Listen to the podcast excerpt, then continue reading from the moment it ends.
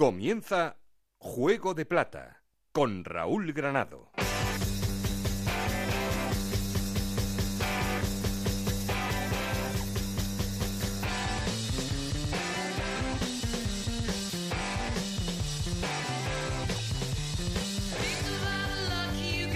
¿Qué tal? Muy buenas, bienvenidos al capítulo 14 de Juego de Plata y también a este 2018. Feliz año para todos, el podcast de Onda Cero en el que os contamos todo lo que pasa en la Liga 1, 2, 3 y en Segunda División B. Acaba la primera vuelta y hay campeón de invierno, el Huesca que sigue a ritmo de ascenso a pesar del empate de este fin de semana ante el Oviedo. Los de Rubi terminan con 40 puntos o lo que es lo mismo, 6 menos que el Levante a estas alturas de la temporada pasada. El resto sigue con la igualdad de las últimas jornadas. El Cádiz continúa a lo suyo a ritmo de victoria, esta vez ante el Granada, Oviedo, Numancia, Rayo y el propio Granada cierran la zona del playoff de ascenso y por abajo valiosa victoria del Sevilla Atlético ante el Lorca que no le vale para dejar de ser colista, pero sí para apretar todo, porque el filial sevillista ya tiene 16 puntos, o lo que es lo mismo, los que tienen también Lorca y Córdoba. El Barça B es el primer equipo que ocupa puesto de descenso a Segunda División B.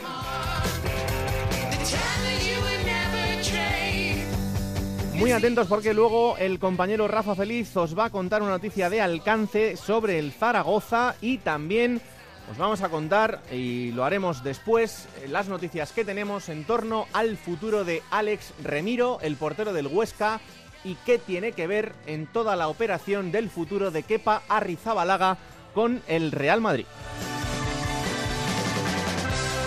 Y como cada capítulo, luego os contamos cómo está la segunda división B con nuestros compañeros Montserrat Hernández y Adrián Díaz desde Onda Cero en Elche. Ya sabéis que tenemos un perfil de Twitter que es arroba juego de plata y un correo electrónico juego de plata. Aquí conmigo está el auténtico cerebro de este programa, Alberto Fernández, con Ana Rodríguez en la producción, con David Peñalba en la parte técnica. No estoy solo porque... Esto es Juego de Plata, el podcast de Onda Cero en el que te contamos todo lo que pasa en Segunda División.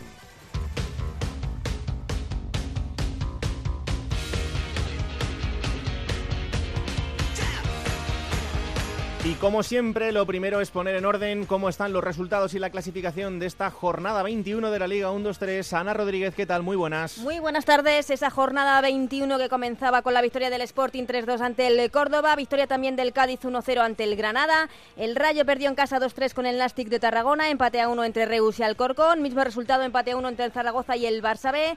Remontada de Osasuna para ganar 4-2 al Valladolid, derrota del Albacete en casa 1-2 ante el Tenerife, empate a 1 entre Huesca y Oviedo, empate a 2 entre la Cultura Leonesa y el Numancia y el último resultado de la jornada, la victoria del Almería 1-0 ante el Lugo. Con estos resultados y como decías, el Huesca líder y campeón de invierno con 40 puntos, segundo es el Cádiz con 39, los dos en puestos de ascenso directo, Oviedo con 36 puntos, los mismos que el Numancia, Rayo Vallecano con 35 y Granada con 34 puntos. Jugarían los playoffs por el ascenso. Séptimo es el Lugo con 33 puntos. Octavo Asuna con 32 y un partido menos. Noveno Sporting de Gijón con 30 puntos. Décimo el Valladolid con 29, los mismos que tiene el Tenerife. Décimo primero es el Alcorcón con 26 puntos, los mismos que tiene el Reus. Décimo cuarto es el Almería con 25, igual que el Albacete. Décimo sexto Real Zaragoza con 24 puntos, los mismos que tiene el Nastic de Tarragona, pero el Nastic tiene un partido menos. Décimo octavo la Cultura Leonesa con 23 puntos y los cuatro puestos de descenso Barça B con 21 puntos y Córdoba, Lorca y Sevilla Atlético con 16. Bueno, está la cosa un poquito regular con el Zaragoza, ¿eh? Sí, sí, estoy muy atenta a esa información que has dicho de Rafa Feliz, a ver qué, qué nos cuenta, porque no sé, no tiene buena pinta, ¿no? No, Está la cosa complicada. Vamos a ver si se va enderezando un poquito el rumbo, pero de momento pinta, pinta regular. pinta Pues sigo regular. atenta al programa. Claro que sí, porque es lo que tenemos que hacer, irnos hasta Onda Cero en Huesca. Y antes de hablar del Zaragoza, eh, os quiero contar un par de cosas sobre Alex Remiro. Ya sabéis que es el portero del Huesca, es el portero, el tercer portero menos goleado de la categoría, está siendo hombre fundamental en este líder y eh, Alex Remiro está cedido por el Athletic de Bilbao hasta final de temporada. ¿Qué pasa con eh, el futuro de Kepa Arrizabalaga? Bueno, pues eh, estas semanas en Onda Cero os hemos ido contando ese interés del Real Madrid y esto podría tener que ver también con el futuro de Alex Remiro. ¿Por qué? Porque si Kepa se va al Real Madrid, el Athletic de Bilbao podría intentar repescar a Alex Remiro para, evidentemente, eh, quedarse con su portero. En los últimos días, el Athletic se ha puesto en comunicación con Remiro y le ha sondeado eh, la posibilidad de tener que incorporarse en este mercado de invierno, pero le ha dejado claro, ojo, que sería para no jugar. En principio sería el suplente de Yago Herrerín en caso de que Kepa saliera. A lo que Remiro ha contestado que no tiene ninguna intención de abandonar el Huesca. Eh, está muy a gusto en la ciudad, es líder de la categoría y lo que quiere es terminar la temporada y además les ha dejado claro que si la temporada que viene el Huesca asciende a primera división, no le importaría nada quedarse en el Huesca en primera para defender la portería del equipo oscense. Y vosotros diréis, bueno, el Atleti de Bilbao es el dueño del jugador, podrá recuperarlo. Pues no, porque en ese contrato de cesión no hay ningún tipo de cláusula que diga que el Athletic puede romper esta cesión en este mercado de invierno para llevarse al futbolista. Por tanto, si el futbolista dice que no y el Huesca dice que tampoco, el jugador se quedaría en el Huesca. El Huesca tampoco está por la labor de tener una mala relación con el Athletic de Bilbao y por tanto si se lo piden pues hablarían con el chaval para ver qué, es, lo que, qué es lo que dicen todo esto. Pero de momento Alex Remiro le ha dicho al Athletic de Bilbao que no tiene ninguna intención de volver al Athletic ahora y menos para ser suplente. Pero bueno, el Huesca es el líder, así que como siempre, lo primero que hacemos es la llamada al líder para ver cómo está el equipo de Rubi, que está absolutamente imparable, que es campeón de invierno a pesar del empate de este fin de semana. Así que vámonos hasta allí con el compañero Rafa Feliz. Hola Rafa, ¿qué tal? Muy buenas. Hola, muy buenas. Efectivamente, ahí están. Este fin de semana, con ese empate a uno frente al Oviedo, no se pudo conseguir la victoria, pero el equipo que ya es campeón de invierno. Así es, eh, por primera vez en su historia es campeón de invierno, sigue, sigue el sueño en Huesca y siguen soñando los aficionados con esa posibilidad de estar en la primera división, pero siempre con los pies en el suelo y ahora mismo lo que están es disfrutando incluso del empate ante el Oviedo. Hay que recordar que el equipo betense falló incluso un penalti eh, a lo largo de este partido, donde Miguel Linares lo lanzó y ahí estaba Alex Remiro, que está haciendo una temporada espectacular en la Sociedad Deportiva Huesca, paraba el, el lanzamiento de la pena máxima que le lanzaba un jugador precisamente nacido muy cerca mm, de, Zaragoza, en Fuentes de Ebro, hmm. y que lleva toda la vida pues como un trotamundos del fútbol y ahora mismo está en Oviedo. Incluso pudo llevarse el partido el Real Oviedo, pero al final el Huesca pues lograba ese empate que fue merecido, yo creo que fue lo más justo a lo largo de los 90 minutos y como digo, la afición que volvió a llenar el Alcoraz, cosa que van a hacer a lo largo de toda la temporada porque no hay entradas a la venta, tan solo las que obligan a la afición rival y que sabiendo que no venían mucho de Oviedo, pues pusieron también a la venta y se agotaron. Por lo tanto, el, de aquí a final de temporada, el campo del pequeñito campo del Alcoraz, 5.500 aficionados, se va a llenar a reventar día tras día y partido tras partido. Oye, eh, una de las imágenes de la jornada es ese gol de Gallar, ¿eh? Sí, sí, la verdad que, que fue una. Yo, yo, no sé, echan la culpa mucho al portero, que sí que lo pudo tener, pero también la picardía del jugador de estar ahí. Y él lo explicaba, decía, en cuanto vi que, que lanzaba el balón hacia el suelo, ya sabía que podía llegar y efectivamente llegó y se la quitó y anotó el, el primer gol de, del encuentro. No sé si alguien no lo habrá visto, pero Alfonso Herrero, el portero del Oviedo, deja el balón en el suelo, lo típico que hace el portero antes de sacar, y Alex Gallar, que está detrás, se adelanta por delante, le quita el balón. Es verdad que Alfonso Herrero reacciona y se tira al suelo, pero ya no consigue llegar y marca y marca solo Gallar. También hay que decir que los compañeros de la defensa del Oviedo podían haber avisado a su portero. pero, bueno, es una de, las imágenes de, esta jornada sin ninguna duda. Bueno, pues eh, hay que hablar con uno de los máximos responsables de todo esto, que no es otro que el entrenador del Huesca, Joan Francesc Ferrer, más conocido como Rubi. Entrenador, ¿qué tal? Muy buenas. Muy buenas, ¿cómo estáis? Muy bien. Eh, bueno, ¿cómo, ¿cómo se va uno? ¿Cómo vuelve? ¿Cómo empieza el año eh, teniendo el equipo tan bien y empezándolo tan bien otra vez a pesar del, empate frente al Oviedo, pero con ese campeonato de invierno ya conseguido?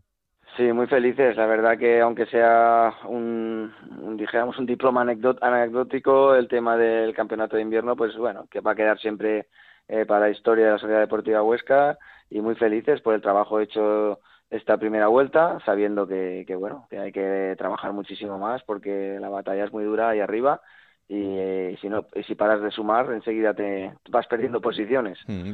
es que es verdad que todavía queda muchísimo entrenador pero eh, todos los equipos desde que está el sistema este de ascenso directo y playoff que han sido campeones de invierno han ascendido a primera división eh, puede ser, sí, si tú lo dices es que es así, pero yo la verdad es que veo que aún queda un camino tan largo y tenemos unos rivales tan potentes eh, pisando los talones que, bueno, ojalá lo podamos conseguir porque lo vamos a intentar ya que estamos aquí eh, obviamente vamos a cambiar el discurso de la permanencia porque seguramente como das ese dato seguro que no habrá ningún dato que un equipo que queda campeón de invierno va, a descender no, eh, eso seguramente tampoco. Pero pero estamos pues, con mucha ilusión de hacer una segunda vuelta parecida a la primera. Es que es verdad no sé si hemos caído en el tópico pero yo sinceramente lo creo. Eh, me parece que es uno de los años más igualados de la categoría y en el que nadie nadie nadie se puede relajar Sí, y tú miras las plantillas y miras los equipos y dices, uff, es que realmente hay equipos que van el noveno, el décimo o por ahí y son equipos muy potentes. Entonces, esto nos hace estar en alerta a todos y, y va a haber va a haber muchos enfrentamientos entre nosotros, entre tantos equipos, que, puede pasar de todo. Sobre todo también porque ahora estamos en esta época de mercado en la que hay equipos muy potentes en la categoría, sobre todo esos tres equipos que, que descendían la temporada pasada y que con ese ayuda por el descenso tienen un margen un poco más amplio y que ahora también, bueno, pues tendrán que intentar sacar las castañas del fuego, ¿no? Esto también eh, puede ser importante. Sí, puede ser importante, pero tampoco creo que sea una regla de tres perfecta, porque el mercado de invierno vosotros sabéis, hay muchas veces que aquí lo que importa es que un equipo funcione, no que un jugador venga y arregle lo que no funcionaba, ¿no? A veces no es tan fácil. Eh, nosotros tenemos un equipo a día de hoy que funciona, estamos muy contentos, vamos a intentar que no deje de hacerlo, pero por eso no nos asusta y también eh, pues bueno eh, te, repito que tenemos mucho respeto por todos los equipos y, vamos a trabajar desde la humildad pero nosotros mm, confiamos en lo que tenemos Entrenador, son eh, los últimos 17 partidos dos derrotas. Es que, claro, con, este dato es difícil, es difícil sacar algo malo del equipo, pero ¿tú crees que, que al equipo le falta algo todavía en lo que tú piensas que puede mejorar? Sí, siempre hay cosas. Eh, yo creo que hay veces que, que nos falta un poco más incluso de continuidad en el juego. Eh, hay veces eh, también que dentro de que somos un equipo muy ordenado, pues también nos desordenamos un poquito en momentos que a lo mejor se podría evitar. Pero bueno, son detalles como todos los equipos tienen y, obviamente también tenemos otras cosas que no las estamos haciendo muy bien. Mm. Oye, lo del gol de Gallar del otro día, ¿eso se entrena o, eso, o eso no le dices nada, le sale a él? Este hombre es un, un hombre, es un pillo, o como se dice ahora cariñosamente, es una rata. Realmente es tremendo. Es, Alex Gallar es un tío, aparte espectacular, es que no te puedes despistar, porque es que ya lo ves en los entrenos que vive de, de, de, de todo, ¿no? El tío estuvo muy avispado y bueno, Además, el detalle de que cuando Alfonso se gira un poquito, como para mirar de reojo, él aún se aparta un poco más para que no lo vean. Es verdad. O sea, es, pero bueno, es jugador de, eh, con cariño de jugador de calle, ¿no? de, con, con mucho cariño. ¿eh? Sí, no, no, no, pero totalmente. Además eso se está perdiendo en las nuevas generaciones y es algo que, en algunos casos es absolutamente indispensable. Pero esto que es una anécdota también eh, indica el nivel de compromiso de toda la plantilla, ¿no? Porque es verdad que hay dos hombres que están destacando por encima del resto, que son el Cucho y, Gonzalo, pero que, alguien como Gallar eh, salga el otro día y se le vea ese nivel de implicación en el equipo, yo creo que también al entrenador le tiene que dejar tranquilo, ¿no? Sí, sí, sí. Es que fijaros que ahora, por ejemplo, tú miras la alineación que sacamos ayer y, y miras la de hace, pues no sé, el ministadio o de partidos que también estábamos en racha muy buena, estamos hablando que, que no está Capo, eh, no está Melero ayer, no estaba Cucho, no estaba eh, Brasancic, eh, incluso Vadillo, y eso que demuestra que, que, la gente está, está por el tema, ¿no? Y para mí es un, es un orgullo ver que todo el mundo está con muchas ganas de ayudar. Mm. Y cuando tienes a dos tíos como el Cucho y, Melero, que, entre los dos tienen más goles que otros cinco equipos de la categoría, eh, con esto evidentemente es una bendición trabajar con jugadores como ellos, pero no sé, ¿tú todavía les ves margen de crecimiento? Es que tienen mucho nivel, es la verdad. Son jugadores que yo creo que en, en un tercio de liga ya demostraron que ojalá sea en el Huesca, pero si no el año que viene tienen que jugar en primera división porque porque lo han demostrado en, pero muy rápido, ¿no? Mm. Yo el margen de mejora que les veo básicamente es la ambición que tienen, que no se conforman con lo que han hecho y, quieren más. Entonces yo creo que nos deparará una segunda vuelta que si nos respeta un poquito las lesiones, ellos van a seguir dando muy buen nivel. sobre todo en el caso del Cucho encima es que tiene 18 años, es que el futuro es increíble de este jugador. Sí, sí, sí, es que es muy completo, es, rápido, es fuerte, tiene un tren inferior bestial, eh, va bien de cabeza, chuta con las dos piernas, regatea. Tiene muchas cosas muy buenas, sí, sí. Rafa, aquí tienes al entrenador. Sí, yo le quería preguntar, eh, Raúl, que, estamos aquí todos con la preocupación ¿no? de este mercado de invierno que a veces cuando vas primero ahí, que todo te sale bien, que los jugadores están fenomenales, el entrenador también, colocándolos eh, perfectamente en su sitio, entrenándolos de manera maravillosa, estamos todos aquí preocupadillos, ¿no? ¿Qué va a pasar con alguno, el futuro de algún jugador? ¿Confía el técnico en que van a seguir todos? Bueno, eh, Rafa, buenas. Yo pienso que sí. Yo pienso que sí porque a nivel contractual eh, mm, están se deben a, nosotros, ¿no? Entonces sí que es cierto que en alguno puede haber una cláusula y que en un momento dado, pues esa cláusula pues se ejecute, ¿no? Pero ha de querer el jugador. A día de hoy mm, a nosotros ninguno nos ha manifestado que, que se quisiera ejecutar esa cláusula. Yo estoy bastante tranquilo, te lo digo de verdad. Mm, hombre, ahí evidentemente los grandes nombres de los que estábamos hablando antes, como el Cucho, Gonzalo, em, eh, por lo que la gente puede sufrir un poco más, pero luego hay una situación bastante curiosa, que es la situación de Alex Remiro, eh, que se puede ver implicado en, algo que, igual él no es muy protagonista, que es esa situación de que Rizabalaga en Atleti de Bilbao y esa posible salida al Real Madrid. No sé si en este caso te preocupa un poco o no. A mí lo que me transmite el día a día, no. Sí que es cierto que también desde la propiedad se ha manifestado que, que, nosotros queremos que Remiro pues acabe la temporada porque, eh, como es normal, a nivel contratado, los digo, puede ser así. Tenemos esa fuerza en este sentido mm. eh, y además que nosotros no hemos eh, cogido la cesión de un jugador para cuatro meses, sino a lo mejor hubiéramos ido a buscar otro jugador, ¿no? Entonces, pues bueno, yo no sé si todo eso, el dinero lo cambia y la opinión la cambia, pero a día de hoy eh, nuestro discurso es ese muy claramente. Mm. Oye, ¿qué siente, ¿qué siente el técnico cuando ve que se han agotado todas las localidades, que va a haber lleno todos los partidos hasta final de temporada, la ilusión que hay en Huesca? Por la calle, ¿qué te dice la gente?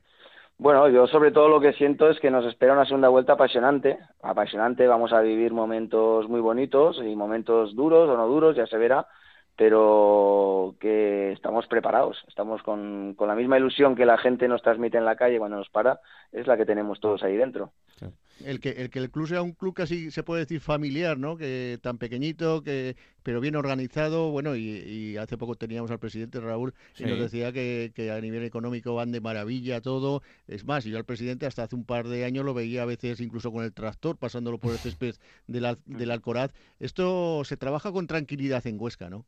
A ver, eh, sí que es cierto que esta primera fase de temporada es una ventaja, porque no tenemos la presión que tienen otros clubes eh, que tienen que estar en primera sí o sí, ¿no? A partir de ahora eh, vamos a ver si esa presión que también nos van a intentar añadir pues para sacarnos de ahí, porque al final todo el mundo quiere las plazas, esto está así, la, sabemos aguantar. Ese va a ser uno de los retos importantes. ¿Y cómo se hace, Mister, para eh, mantener el, nivel de, tensión en la plantilla? Evidentemente, eh, con el objetivo de ascender, eso es, evidente, ¿no? Pero eh, para que el grupo no baje los brazos, para que el grupo siga pensando que tiene rivales muy complicados enfrente, eso en el día a día, cuando te ves ahí arriba, ¿es difícil o no?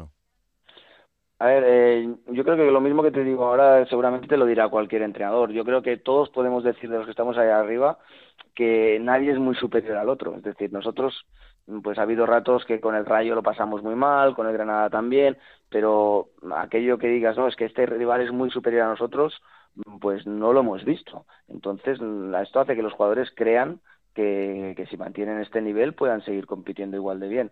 Y en cuanto a la plantilla, pues yo creo que al poder coger un equipo una pretemporada, inculcar unos valores de, de, unidad, de grupo, de que si no juegas pues también eres importante, estas cosas creo que también nos, nos han ayudado. Mm. Oye, se habla mucho de la cuesta de enero, la cuesta la que tiene el Huesca, ¿no? Con Oviedo, Numancia, eh, Osasuna en casa y posteriormente y anteriormente, perdón, el desplazamiento a Lorca. Sí, bueno, vamos a entrar en esos cinco partidos que ha sido el peor momento nuestro porque los cinco primeros partidos perdimos dos, ahora en 16 hemos perdido uno y de cinco partidos iniciales solo hicimos cinco puntos. O sea que vamos a enfrentar a equipos que nos han sacado muchos puntos. Vamos a ver si somos capaces de, de, hacerlo mejor en la primera vuelta pero el topicazo, que es un topicazo, pero es verdad, el tema del partido a partido es fundamental. O sea, es que es así. Es que ahora solo hay Numancia, gran equipo, eh, equipo que también está arriba y intenta ganar este partido y luego ya pensaremos en el otro. Hmm, ahora estarás pensando que se desgasten en el Bernabéu, ¿no? Lo máximo posible. Bien, a ver, eh, deportivamente sí que me interesa, pero también es cierto que tiene un técnico que está moviendo muy bien a sus jugadores y, yo creo que lo está haciendo muy bien y los está dosificando para unos para Liga, otros para Copa y yo creo que ellos no van a estar eh, en ningún momento descentrados de nuestro partido. Mm, eh, mister, decía el otro día, hablábamos con Anquel aquí en, el Transistor en Onda Cero y nos decía que, no le extraña absolutamente nada el gran nivel que está dando este equipo porque estaba convencido de que, de que iba a ser así. Bueno, yo en ese sentido no mm, lo que veo es un poquito que, que yo creo que nadie lo pensaba a principio de temporada. Es que si uno como entrenador que está ahí en el día a día tampoco piensa que va a ir primero y va a ser campeón de invierno, mm, me supone muy difícil que todo que haya gente que fuera lo sepa, ¿no? Pero sí que reconocer que no le sorprende porque veo un buen trabajo y un buen nivel, pues son unas palabras que, quiero agradecer. Te dejo la última, Rafa. No, que siempre dice el presidente que cuando uno se va, otro viene. El presidente del Huesca es de, esos dichos, cuando a veces se ha ido algún jugador importante y le hemos dicho, ojo, Agustín, que el presidente que se va este y tal, y no te preocupes que el domingo saldremos con 11. Claro. Y eso, eso es evidente, ¿no? Que todo el mundo es importante, pero nada imprescindible. Y se ha demostrado también en el Huesca en el partido del pasado domingo, Sí, sí, sí, pero también es cierto que ahí yo discrepo un pelín, ¿no? Porque, porque al final hay personas que pueden ser muy importantes y la implicación de los jugadores, acertar que, con esa ilusión con la que han venido y a lo mejor, ¿sabes? Eh, pero bueno, sí que es cierto que al final esto en la vida es así, todos vamos pasando y van llegando otros, pero en este caso yo creo que la Sociedad Deportiva Huesca, aparte que lleva un trabajo bien hecho de muchos años, eh, hemos hecho un trabajo de selección de jugadores creo que muy acertado y con muchas horas de trabajo, pero, pero al final pues eh, también estamos contentos, pero que si hubieran venido otros no sabemos cómo hubiera ido, ¿eh? o sea que esto no se sabe, porque al final la clave son ellos, ¿eh? eso está clarísimo, o sea, eso no hay duda. Pues, Mister, que haya muchísima suerte, que disfrutéis de esta segunda vuelta y sobre todo que sigáis haciendo disfrutar a la gente que se lo está pasando pipa con este, con este Huesca. Vamos a ver, el año pasado por estas fechas el Levante tenía 46 puntos, es decir, solo 6 puntos más que vosotros. Y fíjate el temporadón, que eso es verdad que es muy complicado de vuelo a pasar este año, ¿eh? pero bueno, estáis ahí más o menos en, estas cifras. Y que, mm, que nada, que estás nominado a mejor entrenador de la primera vuelta aquí en este programa. La semana que viene sabremos si has ganado o no, así que ya te lo, te lo haremos saber que muchísimas gracias por atendernos y que haya mucha salud, ¿vale? A vosotros, muy amable. Un abrazo muy fuerte. Pues ahí está, el entrenador del Huesca, Rafa, y bueno, rematamos. Hemos hablado antes de, cómo está el Huesca, y si te parece, rematamos con el Zaragoza, que hay que hablar de todo lo contrario. Pues sí, en lo deportivo muchísima preocupación por el, por el equipo. El futuro de Nacho González, el entrenador, se la juega el sábado ante el Tenerife. En caso de perder, eh, posiblemente habrá cambio de entrenador. El dinero, cómo lo sacarán, esa es otra historia, porque toda la ciudad de Zaragoza está puesta en pie en guerra contra el club, porque ayer el consistorio zaragozano aprobaba una ayuda al Real Zaragoza de 800.000 euros, que no ha sentado nada bien al, al, ciudadano de a pie. Lógicamente, a los buenos aficionados al fútbol les encanta que ayuden al Real Zaragoza, pero la verdad que no están muy bien las cosas y además hay, nos hemos enterado, y aquí lo comentamos, lo comentábamos ya por encima, en Radio Estadio el pasado fin de semana mm. y teníamos la información en Onda Cero de que hay un fondo inglés que se quiere hacer con el Real Zaragoza, que la situación, las, eh, las reuniones están muy avanzadas, estaría alerta como uno de los máximos responsables, continuaría en el Real Zaragoza, pero el resto de consejeros podría salir del club y por lo tanto la situación económica del Real Zaragoza hace que la incertidumbre sea día tras día de qué va a pasar con el futuro del Real Zaragoza y esta semana la vamos a vivir una vez más. Pero de momento lo que piensan los jugadores que han comenzado ya a entrenarse en el día de hoy es el partido del próximo sábado ante el Tenerife a las ocho y media en la Romareda. Pues situaciones absolutamente opuestas las del Huesca y el Zaragoza y que eh, serán cuestión también para analizar en las próximas semanas seguro, sobre todo en el caso del Zaragoza, a ver si podemos hablar de que, de que cambie un poco el cuento y sobre todo de que el equipo empiece a transmitir mejores sensaciones. Rafa, un placer como siempre, muchas gracias. Gracias a vosotros, un abrazo. Pues así está el líder así está el Zaragoza también. Ojo a esa noticia que nos cuenta Rafa Feliz desde Onda Cero, ese interés de un grupo inversor inglés en comprar el Real Zaragoza con esas negociaciones avanzadas, pero eh, hay que ir paso a paso, lo iremos contando aquí en los próximos días, en las próximas semanas también, en los siguientes capítulos de Juego de Plata y en Radio Estadio y en el Transistor daremos todos los detalles de esta operación que veremos si eh, se lleva a buen puerto o no y que significaría un paso importante también, esperemos, en el futuro próximo del Zaragoza. Pero en fin, esto habrá que irlo contando poco a poco. Alberto Fernández, ¿qué tal? Muy buenas. ¿Qué tal, Raúl? Muy buenas. Bueno, pues termina la primera vuelta, tenemos campeón de invierno, tenemos otra jornada en la que, bueno, pues el Cádiz ha decidido que ha puesto esta velocidad de crucero y que se va a quedar instalado ahí y que el resto es verdad que han ido un poco, bueno, eh, han tenido sus dificultades, el Granada perdía, el Rayo perdía, bueno, eh, Osasuna conseguía ganar y lo hacía muy bien. Eh, seguimos con en ese momento en el que parece que no hay ningún equipo que se quiera desenganchar, pero sí parece que entre los dos primeros y el resto empieza a haber un poco de diferencias. Sí, se nota sobre todo la, racha, la buena racha de Huesca y Cádiz. Y ya han jugado todos contra todos, es lo que decimos siempre. Es verdad que falta esa jornada eh, de Osasuna contra el Nasti del partido aplazado el día 18, pero ya han jugado todos contra todos y tenemos buenas noticias ¿eh? para la afición del Huesca y para la afición del Cádiz. Buenas noticias porque eh, estábamos repasando eh, los líderes, los campeones de invierno, los líderes en la jornada 21 de estas últimas temporadas y en los últimos 11 años el campeón de invierno siempre ha ascendido. Mm. Esto quiere decir que por consiguiente el Huesca lo normal es que ascienda. Y no es que solo esté ese dato, sino es que tiene números de, ascenso a primera división. Tiene 40 puntos, el Cádiz está con 39, que también son números de ascenso a primera división.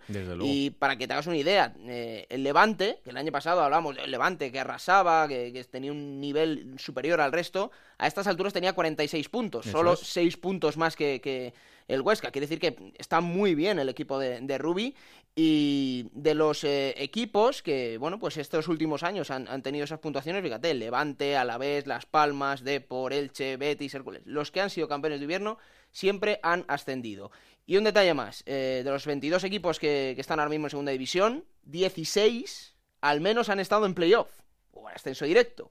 Esto quiere decir, bueno, es verdad que en la primera jornada hubo un Barça B, un Lorca que, se metieron ahí, pero quiere decir que ha estado muy cambiante todo, que muchos han peleado y solo seis equipos no han tocado esa, esa fase. Albacete, Córdoba, Reus, Nastic, Sevilla, Atlético y Real Zaragoza. Y el Reus es el único que no ha estado ni en clasificación de playoff ni en puestos de descenso. El único que ha estado toda la temporada en media tabla.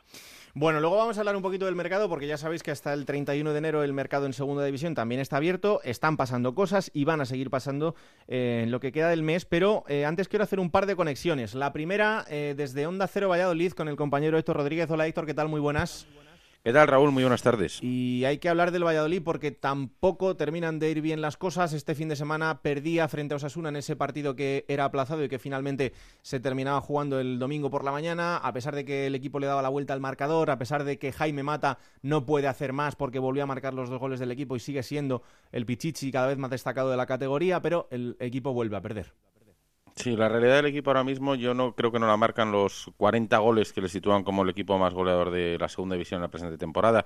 La realidad del equipo, por, por desgracia para el Real Valladolid, son los 36 que ha encajado y que lo convierte en el segundo más goleado. Yo creo que es una circunstancia que habría que repasar con Alexis Martín Tamayo, ¿no? con Mr. Chief. ¿En qué momento algún equipo ha sido capaz de terminar una primera vuelta marcando 40 goles pero recibiendo 36, que es una auténtica salvajada?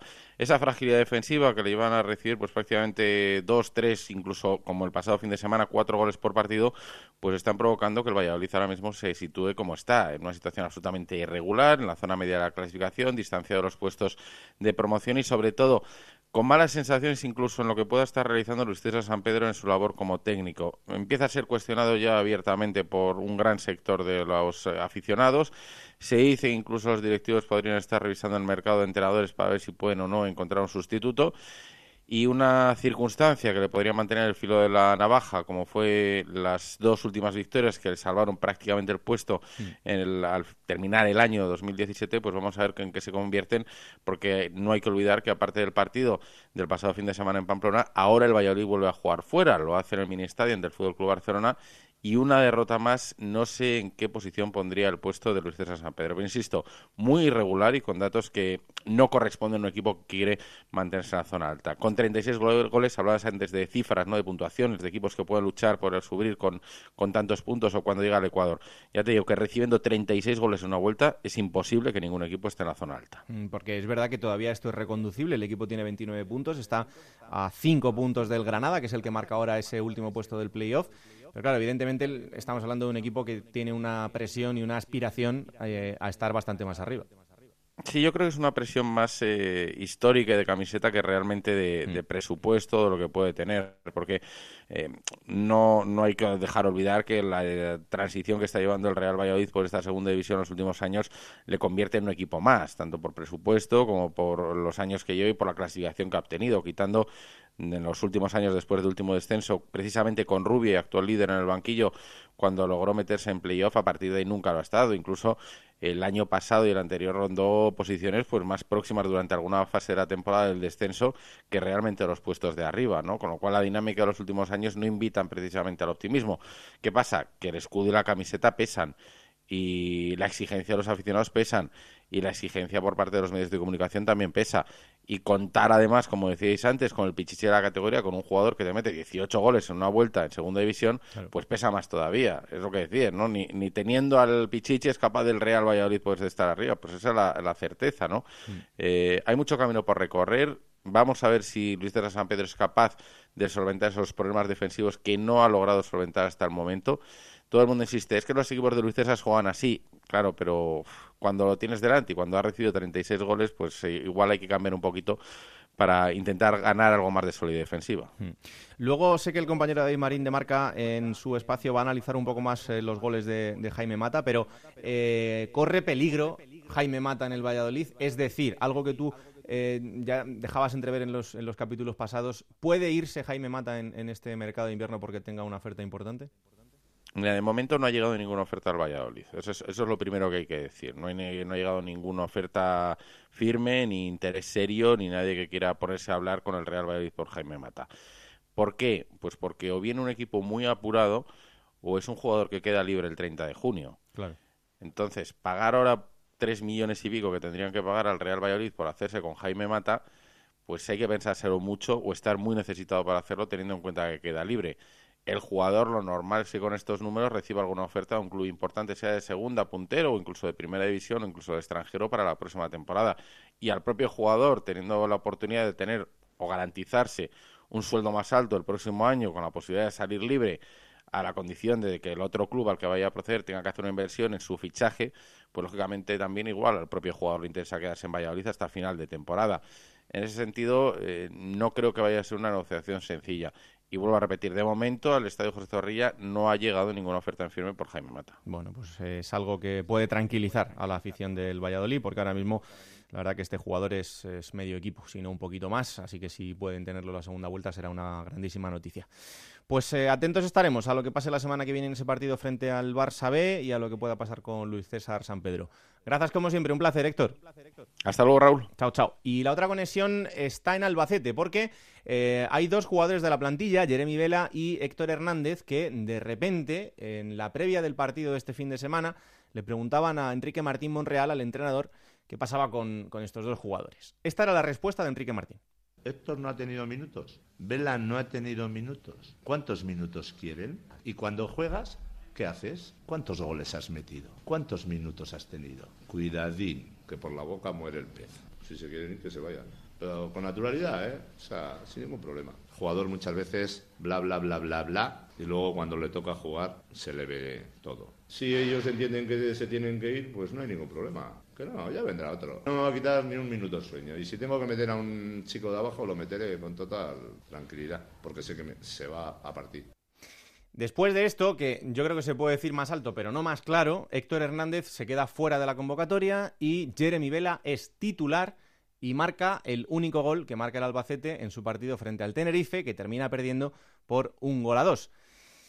¿Cómo está la situación de estos dos jugadores? ¿Qué va a pasar con ellos? ¿Qué pasó después del partido? Compañera Juan y Serrano, ¿qué tal? Muy buenas. Muy buenas tardes, compañeros. Pues eh, esa es una incógnita, ¿no? Que poco a poco vamos a ir desvelando, o por lo menos intentarlo, porque eh, sí que todos, ¿no? Nos preguntábamos qué iba a pasar, esperábamos expectantes esa alineación el, pasado, el, en el pasado partido ante el Tenerife, y bueno, como bien mencionabas, veíamos como Jeremy Vela era uno de los titulares, eh, no así Héctor Hernández, que además no gozó ni de un solo minuto. No, no estuvo, no entró ni en la convocatoria directamente. Eh, al parecer, eh, según trascendió desde el club, por unas molestias. no sabemos si tuvo que ver algo estas declaraciones o no. Lo que sí que hemos sabido después es que al parecer, bueno, pues se ha querido encender una mecha que desde el club ahora intentan apagar porque, bueno, pues se ha desmentido, han mm. salido del club, concretamente su director deportivo, Nico, Nico Rodríguez, desmintiendo que los jugadores, porque eh, al parecer habían pedido más minutos, o, o, o, si no se los daban, con la condición de que si no se los daban, pues saldrían ahora en el mercado de invierno, se buscarían otro equipo. Eh, eso ha sido desmentido, como decimos, por Nico Rodríguez y además ha destacado el comportamiento ejemplar que vienen eh, teniendo estos jugadores, eh, en el caso de Héctor Hernández, bueno, pues por su condición de cedido, eh, igualmente no se le no se le exige lo mismo que, que podríamos decir a Jeremy Vela que sí que es propiedad del club y lo que quieren es que, que se convierta en un diamante en bruto y poder revalorizarlo pero sí que es verdad que, bueno, destacan que entrenan con normalidad, que su comportamiento es, excepcional, entonces eh, la duda nos queda ahí, no sabemos si esas eh, molestias de Héctor eran reales o no, y en el caso de Jeremy Vela también, eh, si es que por no le quedaba otra opción a, a Enrique Martín para completar la delantera, después también de, de la salida o la no eh, asistencia ya o, la desaparición de Espíndola, ¿no? Que también era con el que venía contando últimamente. Claro, pero la, duda que tiene la gente que no está en el día a día del, equipo es eh, eh, cómo surge esto en la previa, porque evidentemente los compañeros que le hicieran esta pregunta a Enrique alguna información tendrían y la respuesta del míster es absolutamente clara. Entonces, algo hay. A ver, el, el compañero que lanzó la pregunta eh, es del foro 5 más el, del, el más del descuento, un foro que hay aficionados, por ahí es por donde se encendió la mecha. Yo mm, quiero creer, y de hecho esa fue mi sensación, que el, resto de compañeros que estábamos en, en, la sala de prensa desconocíamos, eh, al parecer, esta situación. Lo que eh, en ese momento más nos sorprendió es que eh, Enrique Martín, que viene sabido que es un entrenador que, mm, bueno, mm, no es que peque por morderse la lengua, hmm. pero hasta el momento había sido bastante moderado en, sus declaraciones, pues se mojara de esa manera, ¿no? Y, lanzar ese recadito a esos jugadores.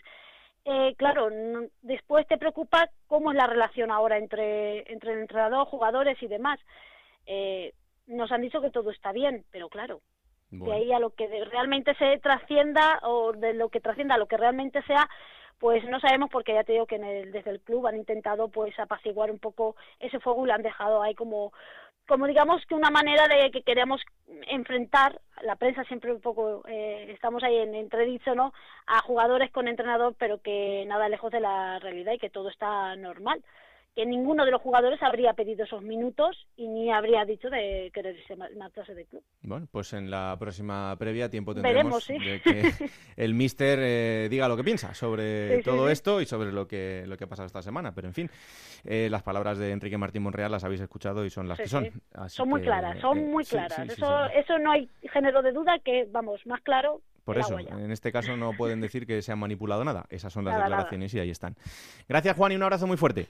Un saludo, compañeros. Hasta luego. Hasta luego. Bueno, atentos estaremos a lo que pasa con estos dos jugadores, con Jeremy Vela y con Héctor Hernández. Eh, Alberto, el mercado de fichajes. El mercado sigue abierto, están pasando cosas y de momento está habiendo movimientos, en algunos más que en otros, pero eh, cosas más o menos lógicas y dentro de lo que necesita cada uno. Sí, vamos a bueno valorar lo más destacado, ¿no? Tampoco nos vamos a poner aquí a decir las bajas y las altas de todos mm. los equipos, que seguramente la gente lo, sabe de sobra, pero el último movimiento que, más nos ha llamado la atención, la atención eh, Eugeni Valderrama deja el Lorca, uno de los jugadores más destacados, probablemente de los mejores del equipo lorquí, y se va al Cádiz. Eh, estaba cedido por el Valencia, ha rescindido esa cesión y el Valencia a su vez lo ha cedido al Cádiz. Fíjate, es curioso, pasa de un equipo eh, que está luchando por mantenerse en la categoría a uno que está luchando por ascender. Eugenio Valderrama, que tiene una gran calidad, va a estar cedido en el Cádiz hasta final de temporada.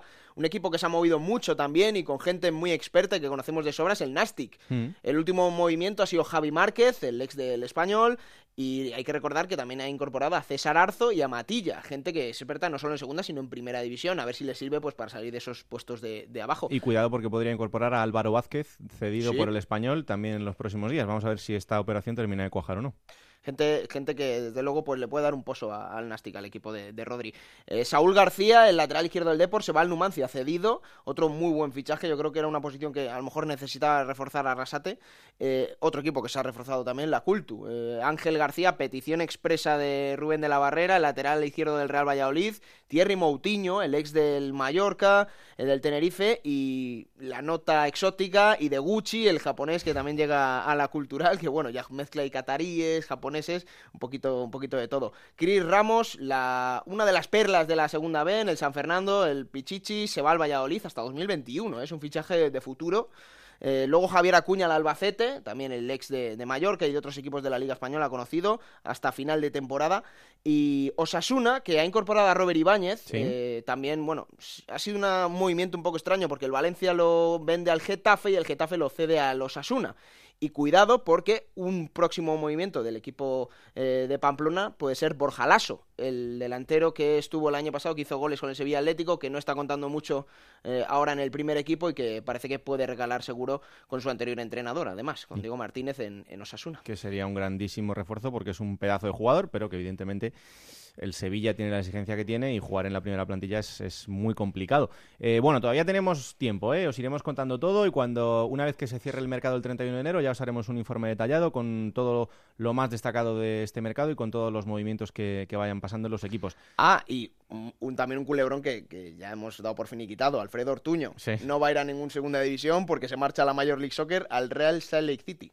Es otro de los culebrones del verano y al final termina de una manera que es un poco incomprensible. Pero bueno, em, a partir de hoy y hasta la semana que viene vamos a elegir el mejor once de esta primera vuelta de la segunda división.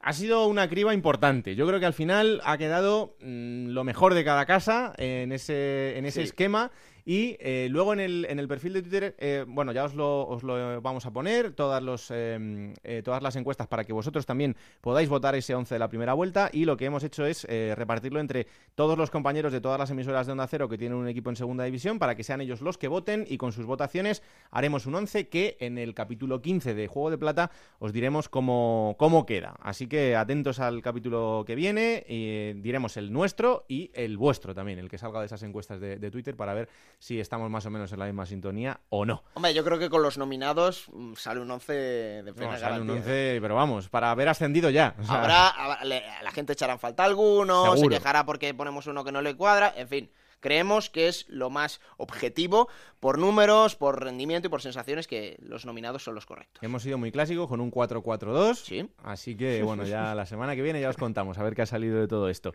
Lo siguiente, ¿plata o plomo? Plata o plomo. Soy el fuego que arde tu piel, soy el agua que mata tu sed. A ver, miedo me das. bueno, ha terminado ya la primera vuelta, así que adelante. Vamos a. El tema va de David hoy. Sí. El plomo, además, repito, es el primer plomo que repite de toda la temporada y creo que se lo di el primero o el segundo de los primeros programas del Juego de Plata. Va para David Barral porque, bueno, la entrada que vio Cartulina Roja, la entrada feísima que le hizo a Saunier en ese Cádiz-Granada, eh, creo que está un poco desconcentrado, no parece que esté en la sintonía del resto del equipo del Cádiz.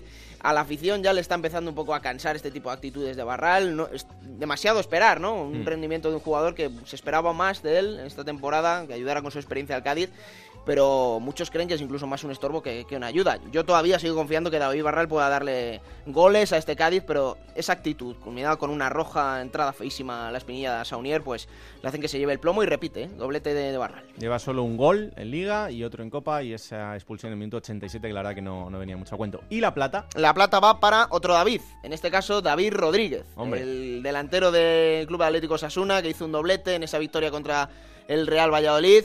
Y bueno, mm, llegó con mucho cartel a Pamplona, no había tenido todavía esos minutos, tiene mucha competencia arriba con Chisco, con Quique García, pero ese doblete eh, yo creo que puede darle confianza para volver a recobrar lo que fue en el Alcorcón, ese David Rodríguez que, que hacía 15-20 goles por temporada, es verdad que yo creo que a estas alturas no le va a dar para llegar a esas cifras, pero a ver si podemos ver a un David Rodríguez mejor y ayuda a Osasuna a estar en lo más alto. De R7. De R7. Que guarde el caudal,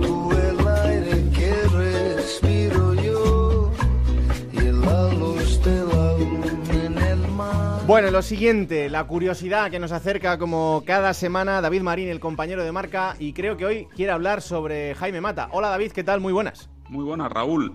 Empezamos el año con un récord en segunda división. Lo ha conseguido Jaime Mata del Valladolid al anotar 18 goles en los 21 partidos de la primera vuelta de esta temporada. Récord de un futbolista en segunda división desde que la categoría se disputa con 22 equipos desde la 97-98. Mata ha superado los 17 tantos que logró Ulloa del Almería en la 2011-2012 gracias al doblete conseguido este fin de semana, pese a que su equipo perdió frente a Osasuna. Desde la 86-87, cuando Baltazar del Celta hizo 19 goles, nadie anotaba tantos goles en 21 jornadas como Mata. Unos años antes, Emilio Butragueño marcó 21 goles en las 21 primeras jornadas de la 83-84 con el eh, Real Madrid Castilla, lo que le valió subir al primer equipo.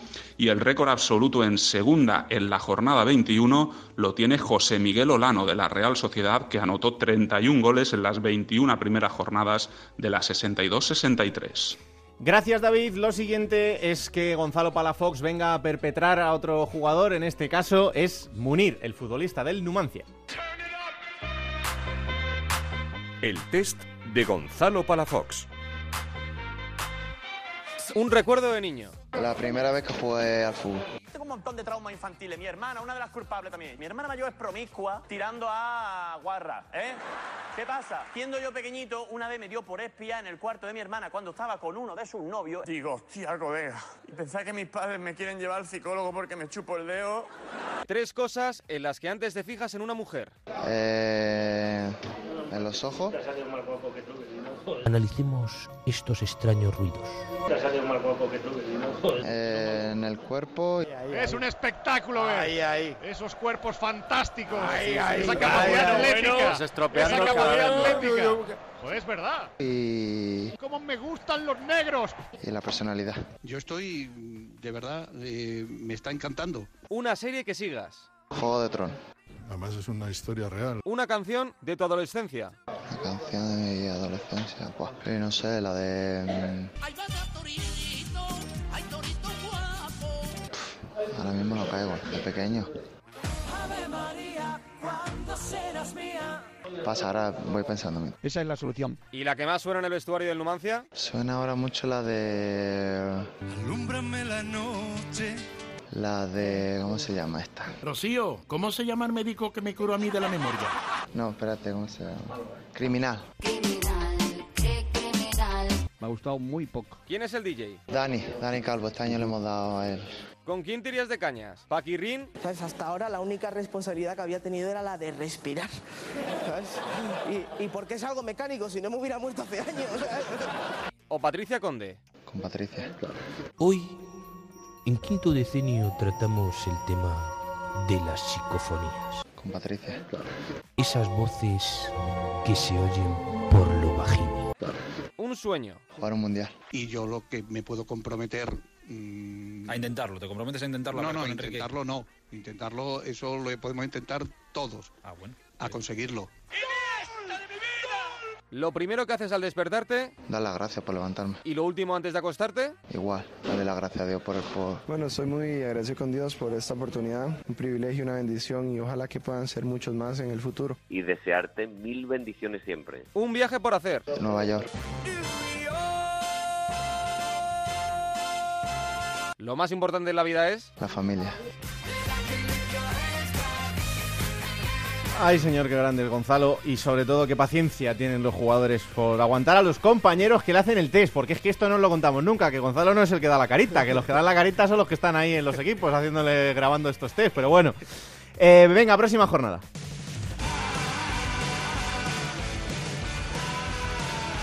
Será la 22 o lo que es lo mismo, la primera de la segunda vuelta. Y que comienza este mismo viernes en Vallecas, Rayo, Real Oviedo a las 9 de la noche.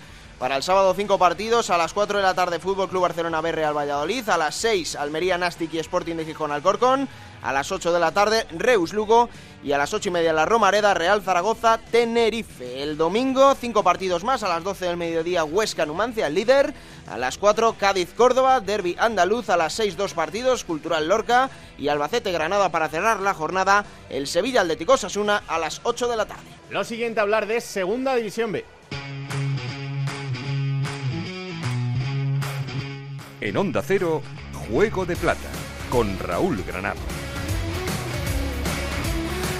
Y para eso ya sabéis que nos tenemos que ir hasta los estudios de Onda Cero en Elche porque allí están nuestros dos especialistas, Montserrat Hernández y Adrián Díaz. Hola, ¿qué tal? Muy buenas a los dos. Hola Raúl, ¿qué tal? Muy buenas. Hola, muy buenas Raúl. Pues eh, también ha vuelto el fútbol a la segunda B y eh, por eso también tenemos que analizar lo que ha pasado en un fin de semana otra vez muy intenso y además también complicado en muchos sitios con ese temporal que en algunas ciudades ha sido imposible que se disputen los partidos de fútbol. Así que vamos a arrancar primero, como siempre, con la visión general de la categoría, cómo está en este también arranque de la segunda vuelta, empezando como siempre con el grupo tercero, Monserrate. Bueno, pues si hablamos del temporal, la verdad es que donde menos se vieron afectados los encuentros fue quizá a orillas del Mediterráneo, ¿no? En este grupo tercero no hubo ningún partido aplazado, se pudieron disputar todos los encuentros, resaltando que de los cuatro primeros, el único equipo que cayó derrotado fue el Elche, que pese a haber sumado solo una victoria en las últimas ocho jornadas, sigue siendo cuarto en la tabla de clasificación. En esta ocasión perdió en el minuto 90 con el gol de Jeremy Guillemenot eh, por 0-1 ante el Sabadell. El Real Mallorca en su estadio no termina de estar del todo fino, pero continúa sin perder nunca.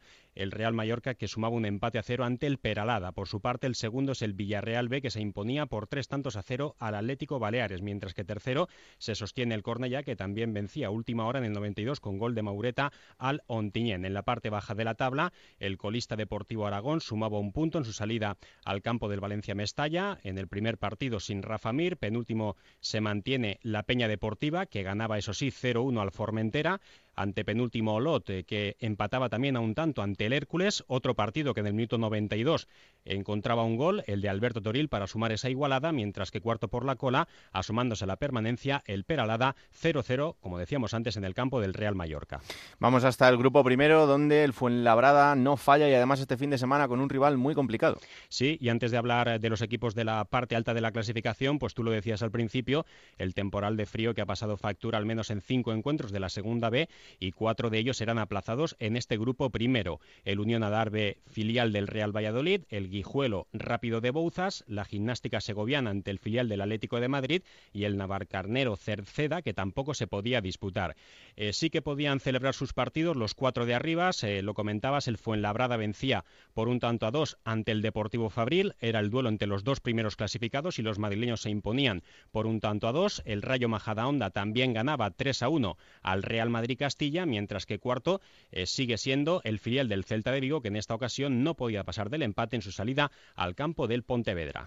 Vamos al grupo segundo, donde el Mirandés sigue al frente también de este grupo que eh, está igualado, pero que empieza a separarse un poco más entre primero y segundo y el resto. Así es, un Mirandés que en esta ocasión caía derrotado en Andúba por un gol a dos ante el Leyoa. El filial del Sporting de Gijón protagonizaba el encuentro de los goles de este pasado fin de semana, ya que se marcaba en su encuentro ocho tantos. Eh, Guernica 3, Real Sporting B 5 era el resultado del filial rojiblanco. El Racing de Santander caía derrotado en su salida al campo de la Arenas por 3 a 1, mientras que el filial de la Real Sociedad también ganaba y se aprovechaba del resto de tropiezos tras imponerse por dos goles a cero a Lizarra. En la parte baja de la tabla de clasificación seguimos bancando eh, la gran remontada de la Peña Sport, que en las últimas siete jornadas, a pesar del descanso vacacional, eh, no ha caído derrotado y ha sumado tres victorias y cuatro empates, el último de ellos ante el Real Unión de Irún a cero en este eh, pasado fin de semana. Por su parte, el Lealtad tampoco podía ganar 0-0 ante la Morevieta, mientras que el caudal deportivo de Jos Uribe también repetía ese resultado 0-0 frente a un Burgos que una semana más volvió a mantener la portería a cero. Y por último, el grupo cuarto, en el que la palabra sigue siendo igualdad, aunque esta semana con ese pequeño fallo del Marbella. Sí, y cabe resaltar que eh, aquí en este grupo hay que tener muy en cuenta los equipos de la parte alta porque no solo están consiguiendo buenos marcadores, jugadores y manteniéndose arriba, sino que además se están reforzando muy bien en este mercado de invierno. El Cartagena, por ejemplo, fichaba a Diego Benito, un jugador del Elche Club de Fútbol que debutaba como tercer cambio en la victoria por 2 a 3 ante el decano del fútbol español, el Recreativo de Huelva. El Extremadura, en el estreno de Enrique Gallego, vencía por 3 a 4 al filial del Córdoba. Enrique Gallego, que marcaba tres tantos en tan solo 8 minutos y ya suma 21 tantos en las 20 jornadas que se han disputado. El UCAM Murcia accede a la tercera posición de la tabla tras ganar 2 a 0 al filial del Granada con dos goles de Mar Fernández y tú lo decías, el Marbella que pinchaba no lograba la victoria aunque sumaba un puntito en su salida al campo del Mérida. En este grupo resaltar también el triunfo del Real Murcia, un histórico del fútbol español, un tanto a dos ante el Écija Balompié que continúa de capa caída, mientras que en la parte baja de la tabla de clasificación, duelo en la zona de descenso, el Lorca, colista, vencía por 3 a 1 al filial del Betis que continúa en la zona roja, Las Palmas Atlético ganaba 0-1 al Melilla, mientras que el cuarto por la cola sufría una dolorosa derrota por cinco tantos a cero ante el Ejido 2012. Bueno, pues así están los cuatro grupos. Vamos a algún detalle más con Adrián. Ya decíamos, ha sido una jornada complicada con esos eh, partidos suspendidos por el temporal de nieve, esos cinco partidos que eh, nombraba antes Monserrate, pero eh, vamos a centrarnos un poco en dos, eh, además dos casos muy diferentes. Primero, el del Izarra, que finalmente sí se pudo disputar este partido. Sí, pero con bastante retraso, porque el Izarra eh, llegó con tres horas de retraso a Zubieta para jugar contra la Real Sociedad B, que como ya comentaba Monserrat Hernández, pues ganó eh, la Real Sociedad B 2-0 al Izarra. El parti- el partido empezó a jugarse a las seis y media, cuando estaba programado a las 4. El, el Izarra, que tuvo muchos problemas en la carretera para ir de Navarra hasta San Sebastián, y el conjunto navarro, pues que perdió en su visita a Zubieta y que retransmitió, retransmitió eh, cómo fue el viaje a Zubieta por cuenta de Twitter. Mm. Y luego otro caso que es el del Cerceda, el rival del Naval Carnero, que en este caso el partido no se pudo disputar en fecha y hora prevista y además con un viaje absolutamente increíble. Más de 12 horas atrapados en la AP9 en su camino a Navalcarnero. Una auténtica odisea la que sufrió el conjunto eh, gallego en su camino a la capital madrileña. Hubo máxima preocupación y disposición del Navalcarnero que entendió completamente que eh, acceder, acceder a suspender el partido. Un cercero, como decimos, eh, más de 12 horas en la carretera, eh, sin comida, sin bebida, atrapados en la carretera y una si- situación que, eh, por ejemplo, los jugadores pues van a poder contarle a sus nietos. Yo estuve, yo estuve más de 12 horas atrapado en la AP9 cuando era futbolista. Mm, En algún caso que he podido hablar con algún jugador, contando el viaje total desde que salió a su casa hasta que finalmente llegó al hotel, pasaron 23 horas.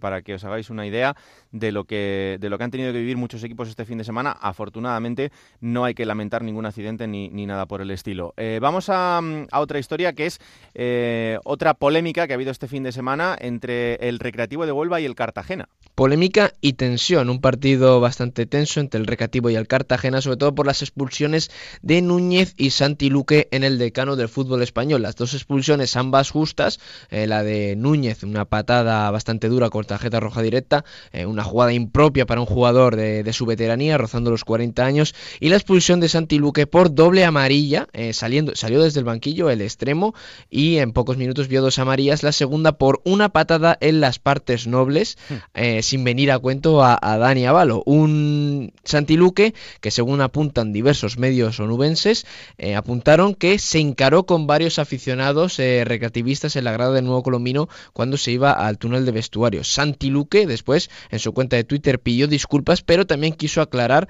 la situación diciendo que no se encaró con nadie, que simplemente vio un aficionado del recreativo que se acercó para insultarle y acordarse de su familia y Santi Luque respondió ¿quién eres tú para insultarme a mí? Eh, también hay que comentar que en el Cartagena también hubo un poco de bronca porque Hugo Rodríguez, por cierto, autor del 0-1, eh, del 1-1, perdón, se encaró con aficionados del recreativo y dos agentes de la Policía Nacional tuvieron que llevárselo hacia los vestuarios. Ángel López, el entrenador del recreativo, que por las expulsiones y las jugadas polémicas pidió más respeto eh, por parte del colectivo arbitral para el recreativo de Huelva. Estuvo muy calentito todo lo que rodeó a este, a este encuentro en, en Huelva el, pasado fin de semana. Eh, y volviendo un poco con el tema del temporal también, porque el Fuenlabrada, eh, ya decíamos antes que ha ganado al Deportivo Fabril este fin de semana, jugaba en, en La Coruña. Eh, puede llamarle la atención a la gente cómo el Fuenlabrada es capaz de llegar desde Madrid a La Coruña y no tuvo ningún problema cuando era una zona eh, complicada eh, sobre todo por el trayecto intermedio, pero es que, eh, Adrián, claro, evidentemente si vas en avión, pues tienes esta suerte. Sí, obviamente. El Fuenlabrada, que es un equipo, eh, podríamos decir, de los más ricos de- Sí. del barrio, de la categoría,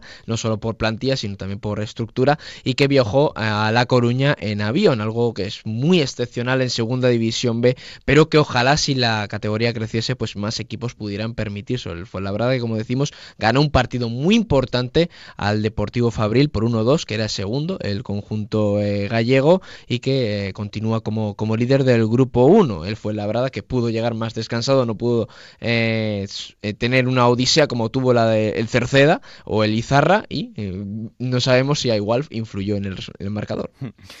Monserrate, ¿qué pasa en Elche? Porque está la gente bastante mosca.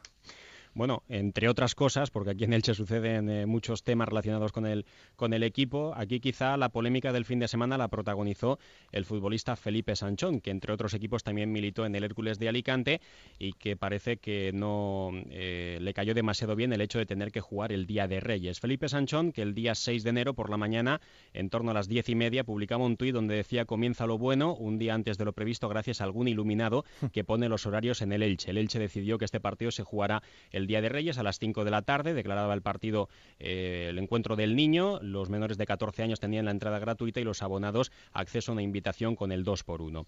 Después del partido, con la victoria del Sabadell y con ese tanto que decíamos antes, 0-1 gol eh, de Jeremy Guillemenot, Felipe Sanchón, después de ganar, decía nosotros sin Reyes, vosotros sin puntos. Y a continuación retuiteaba también otro tuit de su compañero Ángel Martínez, donde aparecían todos los jugadores y miembros del cuerpo técnico en el vestuario visitante del estadio Martínez Valero, pues eh, con esa foto eh, tuneada, por así decirlo, y editada con coronas de los jugadores, camellos encima de las taquillas, estrellitas y un, y un regalo eh, delante de ellos. A- después también llamó la atención, y esto molestó bastante al Elche, el hecho de que el Sabadell retuiteara ese mensaje de Felipe Sanchón, nosotros sin Reyes, vosotros sin puntos. Y el jugador que a continuación pues se vio eh, obligado a publicar un tuit de disculpa diciendo que con su anterior tuit única y exclusivamente se refería a los encargados de poner los horarios y pedía disculpas al que se hubiese sentido ofendido. Y también decir que el Sabadell, lejos de pedir disculpas o de dar alguna explicación por aquello de haber retuiteado ese mensaje ofensivo para el Elche y también para alguno de sus aficionados, pues sacaba pecho y decía que en la jornada número 20 en Segunda División B había sido el equipo con más menciones acumuladas. Además de la victoria, seguramente también por esta polémica. Evidentemente. Hay que, hay que comentar, perdona Raúl, que esto no es como la liga, que Claro, pone sus horarios. claro. Aquí el Elche puso el horario que quiso sin, sin que la federación tuviera nada que ver. El Elche puso este horario adrede y no hay nada como... o sea, hay tanta polémica en primera y segunda división por los horarios que impone la liga, Mm. en segunda B eso no ocurre. Y además creo que fue una de las peores entradas del año, ¿no, Monserrate? Sí, fue la peor entrada de la temporada, eh, menos de 5.000 espectadores para este partido y bueno, pues la verdad es que fue un, un día frío también con el, con el tiempo que hizo, la mala trayectoria del Elche y luego pues ese tuit que para muchos pues la verdad es que se podría haber evitado si el Elche hubiese, hubiese hecho sus deberes, que es que era en ese caso haber ganado el encuentro. Desde luego que sí. Bueno, vamos con estrenos en los banquillos, Adrián. Sí, Luis Miareda en el Pontevedra, que sube desde el juvenil y que de momento está eh, de manera interina. eh, el Luis Miareda que debutó con un empate a uno en un partido importante, en un derby contra el Celta B. De momento el Pontevedra sí tiene confianza en este entrenador, pero sigue buscando. Han sonado los nombres de José Aurelio Gay, que ya estuvo entrenando al Pontevedra, y de Alberto Toril, el exentrenador del Elche. Debutó Ricardo López en el, en el Racing de Ferrol. Ricardo López, que recordarán muchos como portero de Osasuna, del Racing de Santander, que del Real Valladolid, que estuvo en el Manchester United y que debutó con un empate a tres del Racing de Ferrol contra el Coruso, en un partido del Coruso que también tenemos que mencionar algo de su entrenador, Rafa Saez, y también debutó Narcís Pelach Chicho con el Peralada Girona B, porque su entrenador, Arnau Sala, se ha marchado al fútbol chino para ser el segundo entrenador de Raúl Acné. Eh, Chicho que debutó con un meritorio empate del Peralada Girona B 0-0 contra el Mallorca, el quinto empate seguido del líder del grupo 3 de Segunda División B. Hay que comentar que el entrenador del Corucho, del Corucho Rafa Sáez, eh, estuvo en el banquillo eh, horas después del entierro de su madre y desde aquí le mandamos todas nuestras condolencias. Desde luego que sí. Eh, ya sabéis que siempre nos fijamos en los equipos de tanto de segunda como de segunda B que se mantienen vivos en la Copa del Rey. En este caso tenemos al Lleida y al Formentera. ¿Cómo les ha ido este fin de semana? Uno bien y otro mal. El Lleida ganó 2-0 al Badalona, cortó su mala racha en el grupo, eh, llevaba varias jornadas sin ganar, y el Formentera que perdió 0-1 en un duelo directo contra la Peña Deportiva de Santa Eulalia, un partido que, al igual que muchos del grupo 3, se resolvieron con un gol a balón parado y en el tiempo de descuento. De hecho, fue marcar el gol el, la Peña Deportiva y acabar el partido el Formentera que perdió en este derby pitiuso entre ambos equipos baleares. Y vamos ya con unos detalles finales. Eh, lo de Biel Rivas, esto ya es increíble, Adrián. Sin ninguna duda el mejor fichaje que ha hecho el Real Murcia esta temporada y eso que llegó con mucha polémica porque se hablaba de que el Cartagena prácticamente lo había fichado. Luego eh, pues su fichaje anunciado por el Real Murcia con la fecha de la foto cuando ya se decía que había firmado por el Cartagena. Y Biel Rivas que este fin de semana paró su cuarto penalti de la temporada en la victoria del Real Murcia 1-2 en Ecijapo con lo, con lo cual eh, fue un, par, un, penalti que eh, le dio puntos al, al Real Murcia como en todos, porque no son penaltis que para con 3-0 a favor de su equipo, no, fueron penaltis que valieron puntos para el Real Murcia. Cuarto penalti que detiene en 20 jornadas el bueno de Biel Rivas, que recordemos que ha llegado al Real Murcia este verano procedente del otro equipo de la ciudad, el Lucan Murcia. Y dándole de momento muchos puntos al, al equipo. Y por último, estas noticias que eh, además hay que estar muy pendientes y que nos gustan mucho. Otra perla que sale de mareo y que este fin de semana también tenía un debut importante. Sí, una noticia que nos hace a todos un poquito más viejos. El debut con el Sporting B de Pelayo Morilla, jugador que tan solo tiene 16 años. Tiene, nació el 30 de noviembre de 2001 uno, todo un millennial que debutó eh, con el filial rojo y blanco, un internacional sub-17 con eh, la selección española y que tuvo interés del Fútbol Club Barcelona para incorporarlo a la Masía, pero que el Sporting ya se ha encargado de blindarle. Debut eh, de un jugador de 2001 en Segunda División B, como decimos.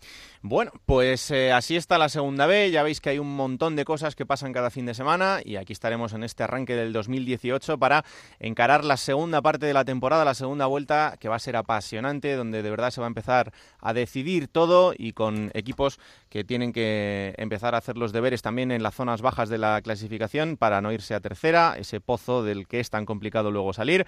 Así que aquí os lo vamos a contar cada semana. Chicos, hasta la semana que viene. Un abrazo muy fuerte. Hasta la semana que viene. Adiós. Un placer. Hasta la semana que viene. Gracias chicos. Bueno, la semana que viene también analizaremos lo que pase evidentemente en la segunda división B, que ya sabéis que también acaba de empezar la segunda vuelta, así que queda también lo más importante por delante. Pero hasta aquí este capítulo 14. Alberto, ya sabes, muy pendiente del mercado. Sí. La semana que viene contaremos todas las novedades que vaya viendo durante esta semana. También otra jornada importante en la que ya, como decíamos, empieza a ver un poco por dónde va a ir todo. Y qué ganas tengo, Raúl, de ver el 11 ideal de segunda división en esta primera vuelta. ¿eh? Ojo, Ay, eh. qué ganas tengo. Ojo, ojo, a ver qué sale de las votaciones de los eh, Mejor corresponsales de cada equipo. jugador revelación, de, de todo, todo. de todo. Hay de todo y eh, vosotros lo tenéis también en el perfil de Twitter, en arroba juego de plata, para que votéis y para que nos digáis quién os parecen los mejores de esta primera vuelta. Ya sabéis, esto es Juego de Plata, este magnífico podcast de Onda Cero que podéis compartir, triturar y decirle a todos vuestros amigos, familias, novios, novias y familia que esto existe, que se llama Juego de Plata, que esto es de segunda división y que la semana que viene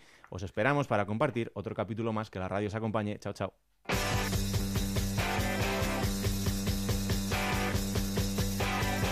Raúl Granado, Alberto Fernández, Ana Rodríguez. Juego de Plata.